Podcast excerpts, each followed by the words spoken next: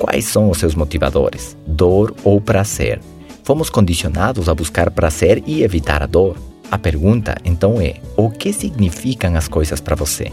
Porque, de acordo ao significado que damos às coisas, isso pode nos levar a procurar aquilo porque o relacionamos com uma experiência do passado ou do presente que nos dá prazer.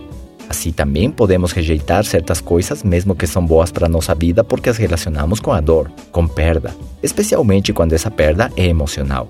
De repente você conhece alguém que sempre está com problemas, que fica doente o tempo todo ou passa por períodos de depressão, e você nunca lembra daquela pessoa num estado de felicidade total, de saúde, de vitalidade ou energia.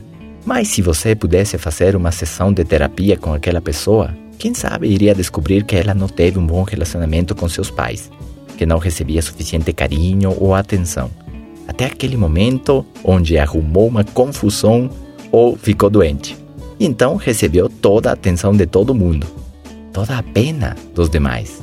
Isso criou um gatilho inconsciente que começou a contar uma história em sua mente, acorrentando a pessoa naquela situação de fragilidade, de doença, ou de ter sempre o mesmo problema para poder chamar a atenção de todo mundo o tempo todo.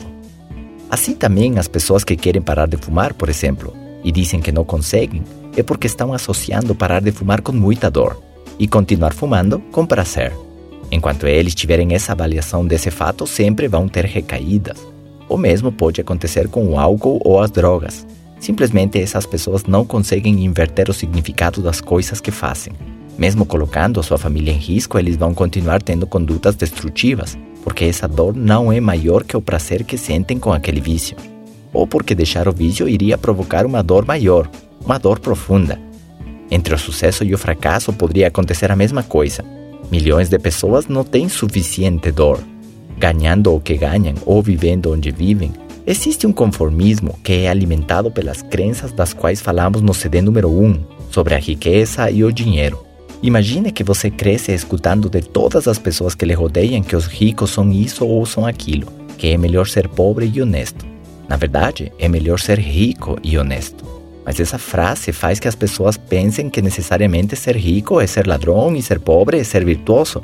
Dessa maneira, os garotos que encontram as primeiras dificuldades na busca da sua independência financeira lembram do que seus pais lhes diziam a respeito da riqueza e isso se torna uma ótima desculpa para não persistir para não continuar, para não se esforçar nem melhorar, para se conformar e aceitar que nasceram pobres e assim vão morrer, porque a vida é desse jeito. E viver uma vida amarga, pois acham que são injustiçados, eles se tornaram vítimas. Essa posição é mais confortável. Eles não têm culpa de nada. Por isso, o estudo é um fator chave para a mudança da sua mentalidade e na construção do seu futuro melhor para você e para sua família.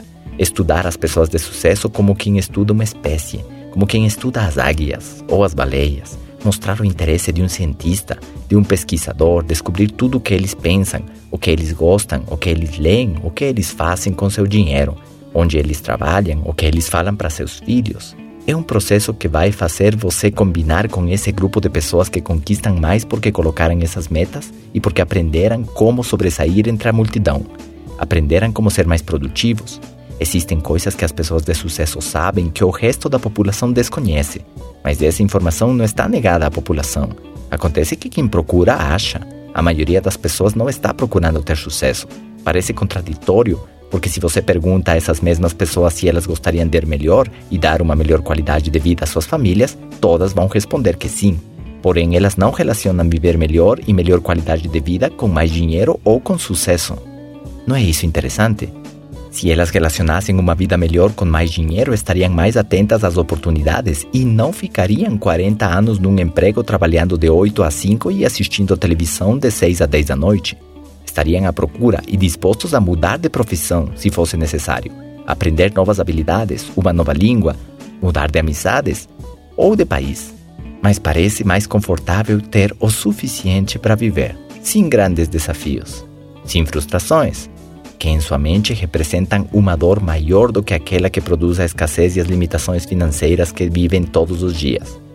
As pessoas chegam a se acostumar com todas essas limitações, com uma conta bancária sem dinheiro e com dívidas frequentes que são necessárias, entre aspas, para conseguir chegar ao final do mês ou para comprar aquela televisão novinha que vai ficar linda em sua sala, e que, em lugar de poupar por seis meses e comprar ela à vista com desconto, eles preferem pagar uma parcela pequenininha por 36 meses e acabam pagando três vezes o valor do eletrodoméstico.